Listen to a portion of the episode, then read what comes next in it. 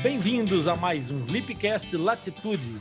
Esta é uma iniciativa do portal Atlas Lipcast. Todos os domingos temos um novo episódio do nosso Dropcast Fenda Lábio Palatina em gotas homeopáticas e fácil de entender. Vem conosco. Eu sou Rony Furfuro e comigo nesse estúdio, Milo e Belissário. Olá, eu sou Milo.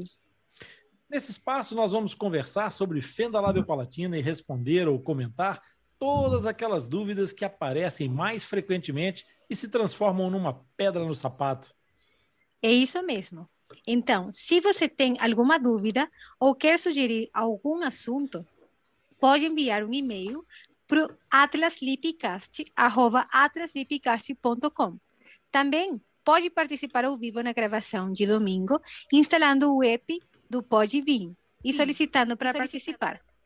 Agora, Antes mesmo de entrarmos no tema de hoje, queremos te pedir para partilhar esse episódio com um amigo ou amiga. Por isso, aperta o like e vamos começar. É, vamos então é começar. Isso. Agradecemos pela sua participação e companhia. E se você isso está muito confuso aqui hoje. O que, está acontecendo? Não, não pode ser o fim, ainda não começamos. Não, ainda não. sempre é uma emoção. É, sempre. Hoje está um dia cheio de emoções. Total. Boa noite, Tia Mai. Boa noite, tio Rony. E boa Mais noite, um Kati. domingo para nós. Boa noite. Oi, seja bem-vinda, Kati. Que honra obrigada, ter você aqui hoje. Obrigada. Muito obrigada. É muito legal a gente ter aqui a audiência a conversar conosco diretamente no nosso estúdio. E você também pode fazer isso.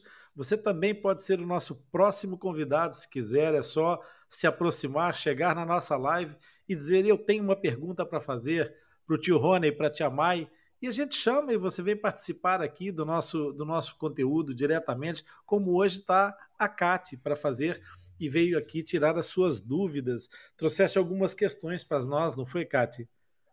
Sim, tem algumas perguntinhas, assim. Umas pessoais, outras algumas pessoas me perguntaram e eu também não sei responder. Então eu resolvi passar para vocês para ver se, se a gente consegue juntos, né? Tirar essas dúvidas. A, gente, a gente ama as perguntinhas dos nossos pacientes. perfeito, então, perfeito. Bora lá. Então vamos lá, vamos lá. Pode perguntar. Posso fazer a primeira? Pode. Claro. Ah, a primeira é minha mesmo. A primeira é a respeito da minha família, né? A minha avó fez uso desse medicamento. Então a gente tem, tem essa dúvida até hoje, né? Se é, a talidomida, esse medicamento, ele pode ser, é, se a pessoa tomou ele, pode ser causador de má formação, inclusive a fissura lábio-palatina? Oh, quem, quem tomou a talidomida foi a tua avó. Isso. Não foi a tua mãe. Não, foi minha avó. Mas o meu pai é fissurado também. Ah, muito bem. É assim, uh, Kati, uh, o uso de, de anti-inflamatórios, especialmente corticoides, ele tem alguma, alguma relação com alterações e interferências na formação do embrião e tem algumas, alguns estudos. Embora, embora a, a realidade de contagem de, do aparecimento de fenda labiopalatina ainda esteja é, até hoje em processo de estudos, porque nós não temos todos os dados que nos, nos dessem a certeza absoluta de que isto promove ou gera diretamente uma relação de causa e consequência de fenda lábio-palatina. O que existe é, é efeitos teratogênicos, efetivamente, pode acontecer, uhum. embora no caso da talidomida em concreto, aquilo que se tem conhecimento mais certo, mais, mais concreto, é de alteração da, da formação dos membros e essa alteração da formação dos membros, ela não é concomitante com a parte do encerramento da, da, da face, dos processos da face. Então, não há um, um estudo que seja cabal, que seja é, é, sem sombra de dúvidas, que possa estabelecer qualquer tipo de critério desse, desse aparecimento. No entanto, oh, Kati, o seu caso, e, e aqui eu peço desculpas à, audiência, porque nós já conhecemos a Cate é, para além desse momento em que nós estamos aqui. A Cate é, participa de uma campanha é, que nós estamos a fazer e num vídeo de depoimento ela se apresenta como portadora de outras, como, como tendo outras malformações congênitas, nomeadamente o caso da sindactilia. Uhum. E a uhum. sindactilia, ela está relacionada com alguns aspectos sindrômicos. O fato de ter a sindactilia associada à fenda labiopalatina, ela traz é, é, uma, uma associação sindrômica. Era preciso fazer um estudo genético do teu pai, um estudo genético teu e da tua mãe, e, e fazer essa, essa, esse levantamento genealógico com estudos mais é, é apurados para perceber se não há aqui um traço sindrômico que possa ser de fato transmissível hereditariamente, sendo genético, ser transmissível hereditariamente. O caso em concreto da talidomida é ainda uma, uma, uma, um cenário obscuro que poderá entrar aqui nos cenários de outras, de outras medicações que, usadas na, na, na primeira fase da gestação, podem trazer é, efeitos teratogênicos. É, quer complementar, Tia Mai?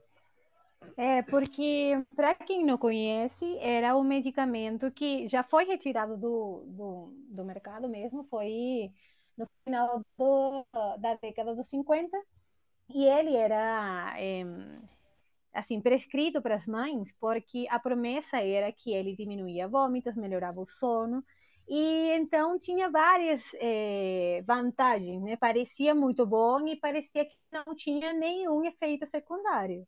Então, aí começou o uso é, indiscriminado da droga, né, é, de dar para as mães, e aí começou, tipo, historicamente, é um dos erros da medicina mais, é, vamos dizer, é, assim, porque foi uma droga que foi desenvolvida e começaram a, a se manifestar muitas crianças com diversas malformações. Só que é como, como você falou, evidência é, se mostra é, com malformações nos membros, assim, mem é, mãos e pés curtos, ou com falta, ausência de algum dedo, alguma coisa assim, ou às vezes a ausência do membro inteiro.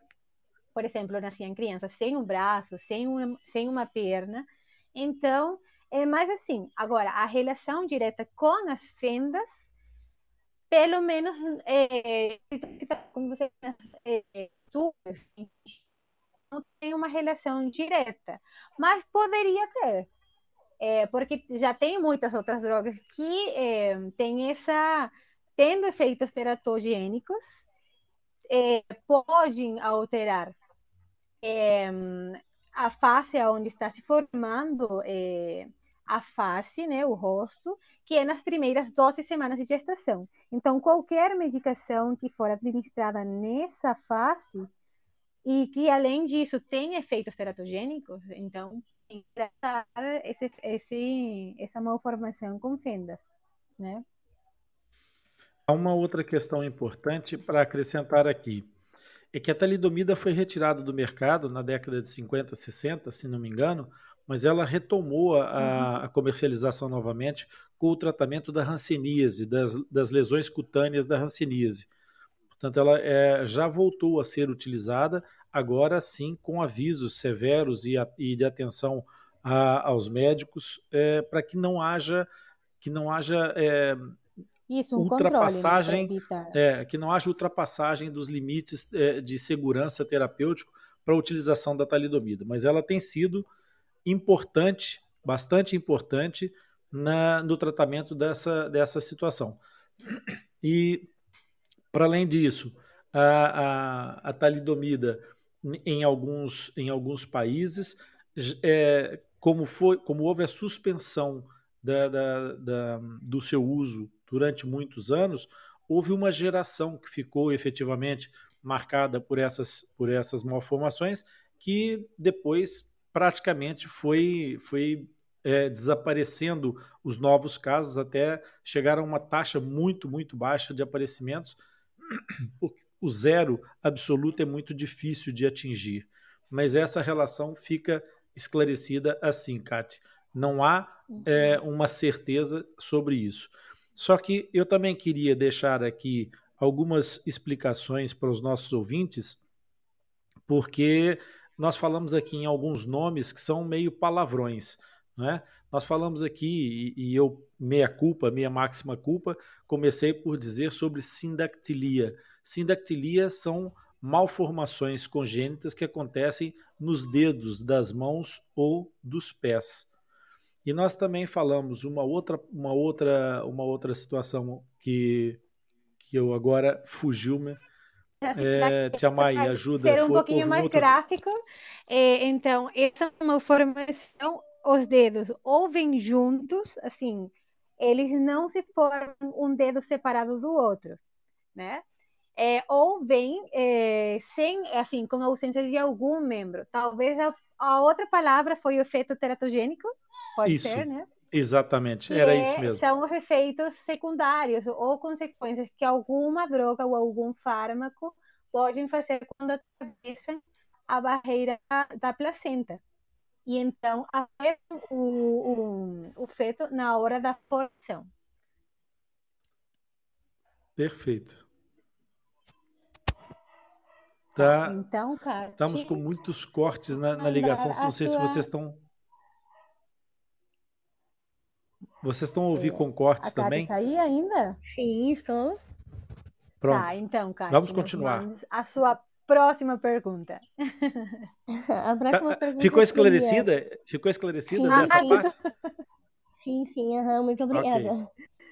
Okay. ok. A próxima pergunta seria, é, como o doutor falou, né? É, eu nasci com sindactilias nas mãos e nos pés, tanto eu quanto meu irmão.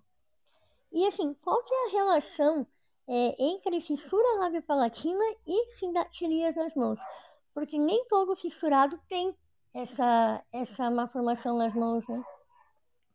Bom, isso, Kati, tem a ver com aquilo que eu expliquei sobre a questão sindrômica, ok? É, a síndrome de Apert, por exemplo, é uma das síndromes que traz a sindactilia como, como um dos sinais associados à fenda labiopalatina é preciso a gente ter em, em consideração que nas, nos casos de síndromes nós temos que considerar que vem uma série de fatores associados, mas a fenda labiopalatina não é necessariamente sindrômica. Então nós temos que considerar que no caso de haver, no caso, por exemplo, em concreto desse exemplo que eu dei da síndrome de Apert, tá? Que é um síndrome que é autossômico dominante, ele, ele é caracterizado por craniosinostoses, por malformação, por malformação do, do terço médio da face, é, por, por uma é, por, pela questão da, da sindactilia, que pode acontecer tanto nas mãos quanto nos pés, é, e, e em, algumas, em algumas situações tem outros tipos de, de situações que são associadas a essa, a essa situação da, da, da síndrome de Apert. Então, repara, quando nós falamos de uma síndrome que é autossômica dominante, isso significa que a probabilidade de haver uma transmissão é, geneticamente falando, hereditária, ela existe, está presente. Então, ela tem que ser calculada através de testes genéticos, ela tem que ser calculada através de, uma, de um rastreio, eventualmente de um exame chamado ARRAI, que pode dar algumas informações mais precisas sobre esse tipo de situação, mas primeiro fazer esse, esse levantamento e perceber que, que sinais e que outras situações é que podem existir que, que, que, que ajudem a compor o síndrome, se realmente for esse, no caso, o exemplo que eu dei, um síndrome de Apert ou do outro qualquer. Existem outros síndromes que também associam a sindactilia à fenda labiopalatina com outras malformações. Por isso, se, se o teu irmão e tu tem sindactilia e o teu pai tem fenda labiopalatina, é possível que venha aí uma linhagem genética de um síndrome que esteja é, é, instalado nesta, nesta, nesse código genético e que provavelmente irá se manifestar desta forma ma mais evidente ou menos evidente, consoante é, é, a, a, a, probabilidade dessa, dessa situação associada à genética da tua mãe. Porque quando há um, uma das pessoas com a, a, a situação e a outra pessoa na relação, a, a outra, o outro cônjuge não tem essa, essa, esse, mesmo código para transmissão, mesmo sendo é, é, autossômico dominante, as probabilidades não são iguais, sendo que se for os dois fissurados com a mesma síndrome, a probabilidade vai ser maior. Ok? Ok, ok. Ficou esclarecida? Isso. Ah, e é, tem outra, outra palavra nova que você falou agora, crâniosinostose. Ah, pois é. então, é, quando a criança nasce, os ossos da, do crânio, eles vêm, é, eles são mais, mais flexíveis e eles vêm separados. Então, essa separação é para permitir que o cérebro se desenvolva e que aumente de tamanho. Então, ele tem, ele vem assim como um quebra-cabeça sem juntar-se, né? E é, é por isso que falam que, ah, que a, a, a cabeça das crianças é um pouquinho mais mole, mais delicada, e realmente é. Então, quando tem uma crâniosinostose, quer dizer que essas separações dos ossos, elas se juntam antes do tempo. Então, com isso, eles comprometem a pressão do cérebro e talvez, assim, afetam também o desenvolvimento do cérebro porque apertam. É como se é, isso, assim, fecham desde o tempo. Então, quando o cérebro quer se desenvolver, não tem o espaço suficiente. Então, é como se a gente está tentando é, que uma casinha, alguma coisa assim. Não dá porque não o suficiente para expandir. Então, a crânio-sinussose é isso. O crânio fecha antes esperada. Isto mesmo. Cati. Entendi. Cati, agora é com você, Cati. Entendi. Uh, a próxima pergunta acho que já foi meio e colocado pelo doutor. É, vamos supor assim, um casal que um apenas é, possui né, fissura e o outro não. Qual a chance desse casal ter um filho com fissura? E se os dois possuírem fissura, essa chance aumenta muito? Tipo, Vamos por quantos por cento? É. Então, é. a, como tem a parte da, da genética, da hereditariedade, é, aí a gente tem que ver, nem sempre toda pessoa que é fissurada vai ter um filho fissurado, mas tem uma probabilidade maior, né? Então, por exemplo, quando são, é, é um casal que não tem fissura, a é, tendência, assim, muitos estudos eles é, têm uma variação, né, de porcentagem, de prevalência, de probabilidade, tem uma chance de um 3 ou 4% de ter um filho com fissura. E que o segundo filho já sobe para um 9%.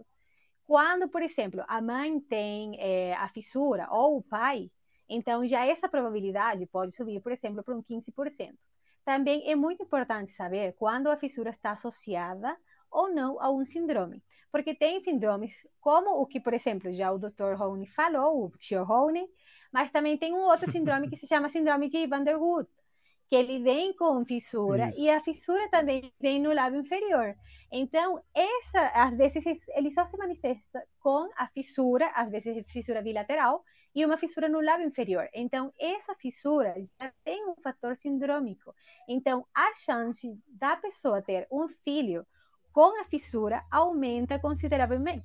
Assim, já daria, por exemplo, é, por volta de um 30%, 35% de ter um filho também com a fissura.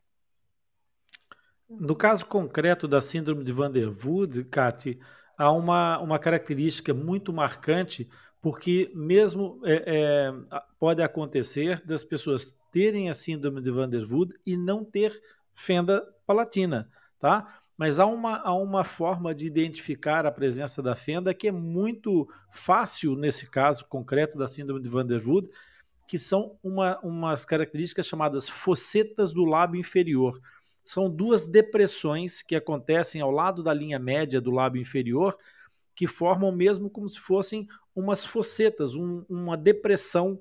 E, e, essas, e essas fossetas elas são bastante visíveis muitas vezes, e mesmo na ausência da fenda, estando presente as fossetas, é, é um, uma característica patognomônica de fenda de, da síndrome de Van der Wood.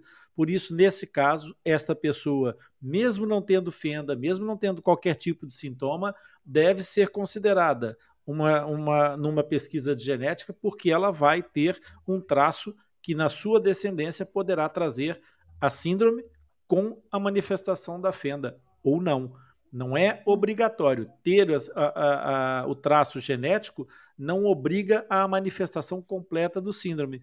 Isso é muito importante também que a gente deixe claro aqui que uma, uma, o, portador de uma síndrome, a pessoa que tem um síndrome na sua, na sua linhagem genética, pode ter diversos níveis de manifestação desse síndrome.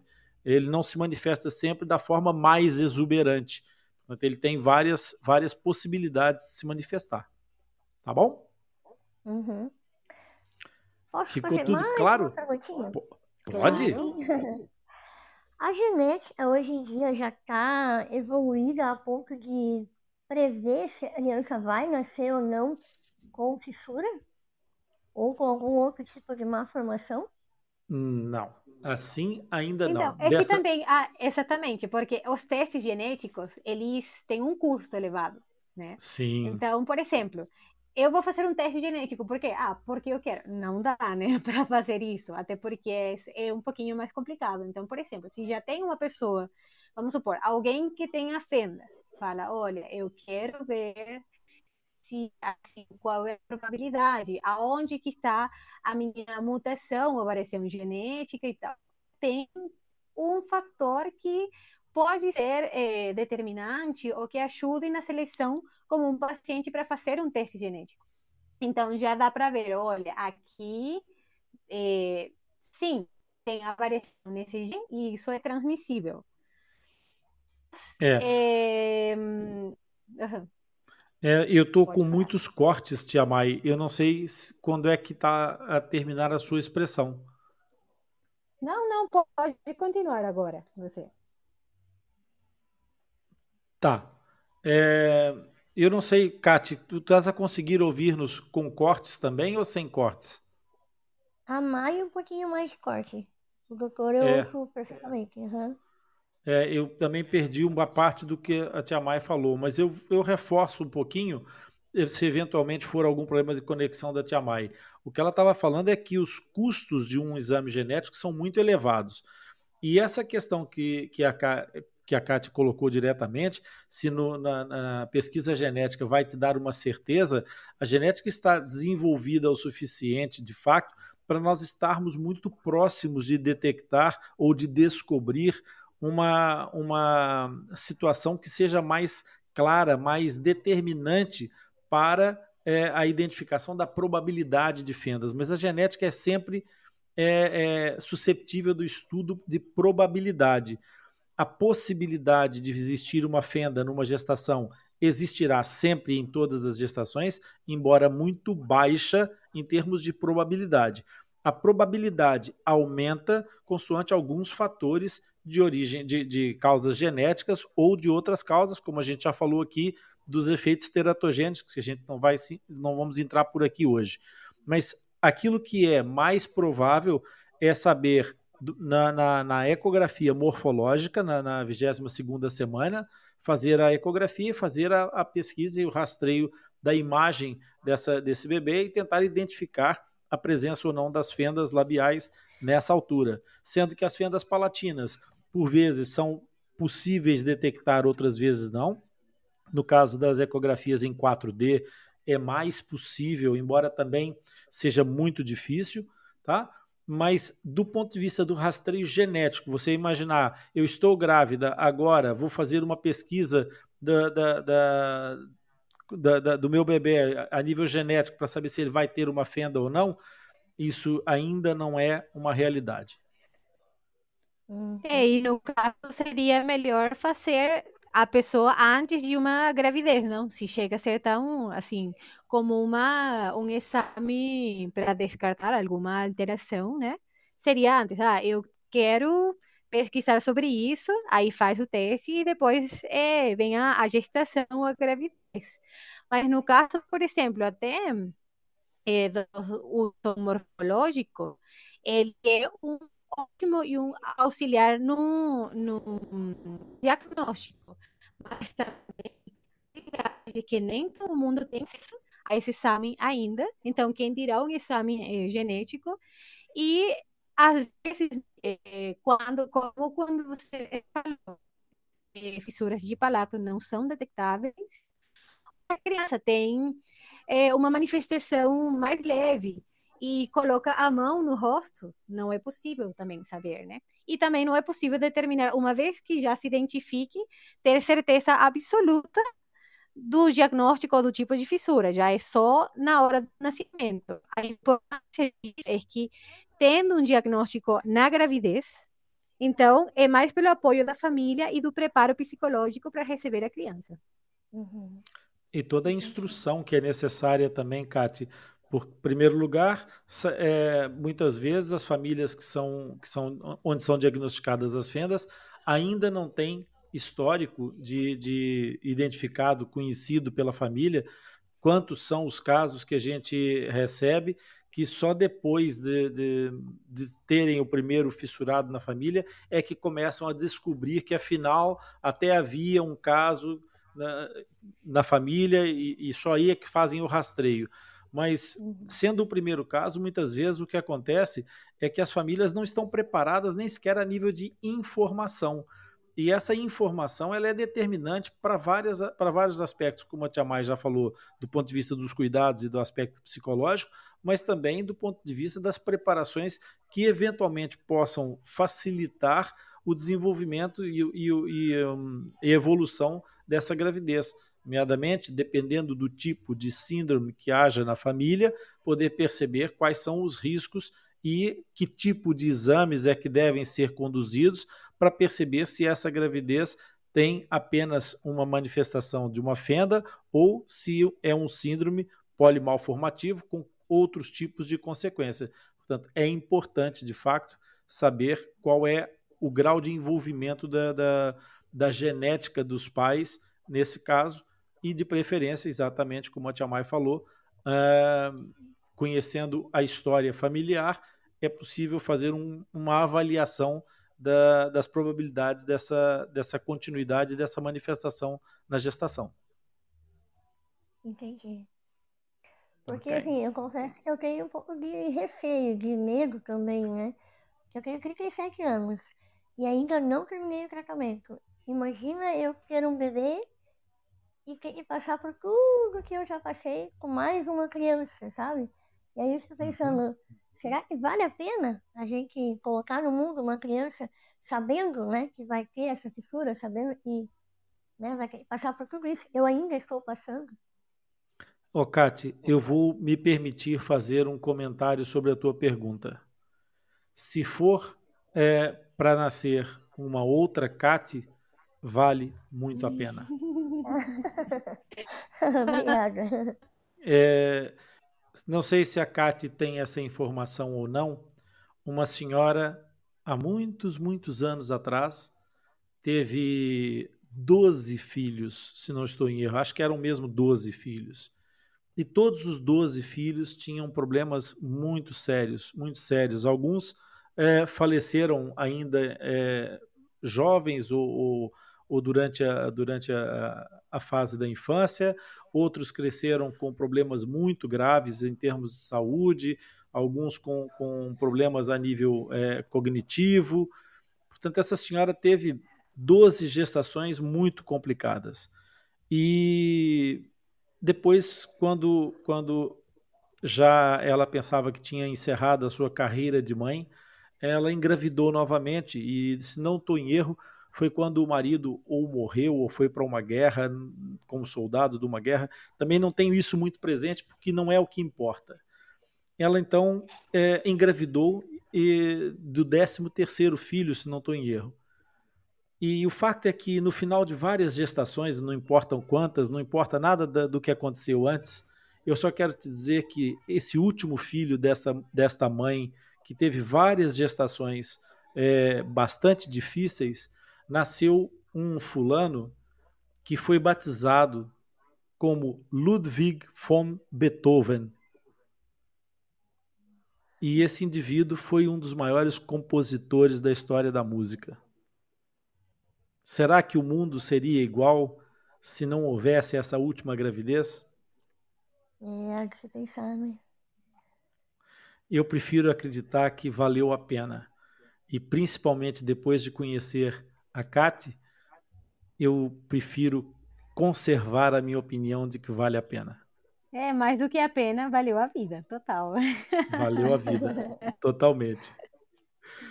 Tá satisfeita eu... as tuas questões, Kate? Sim, com certeza. Agradeço muito pela atenção. Vocês são muito especiais. E só tenho gratidão. Gratidão por Deus ter colocado vocês na minha vida, né? Na vida. A gente se uniu de uma forma tão, tão bonita, né? E é verdade. Sou muito grata em poder contribuir, poder tirar essas dúvidas, né? E é isso. É gratidão. Eu que agradeço Todas... também todas as pessoas que quiserem, nós estamos aqui. Nós te agradecemos muito também. Então é isso. Agradecemos pela sua participação e companhia. E se você aprendeu algo hoje ou esclareceu alguma dúvida, curte e compartilha esse episódio com algum amigo, com uma amiga, um familiar. Eu tenho certeza de que todos vão gostar e aproveitar. Compartilhando e enviando as suas dúvidas para o nosso podcast nos ajuda a divulgar informação sobre fenda labiopalatina e nos motiva a continuar criando conteúdo. Não se esqueça que todos os episódios do Dropcast ficam disponíveis no Podbean Live por uma semana e depois vão para o Atlas Lipcast, disponível em todos os agregadores de podcast. Assim, você poderá acessar e ouvir sempre que quiser. Os links dos nossos canais estão disponíveis na descrição desse episódio. Então, até o próximo encontro.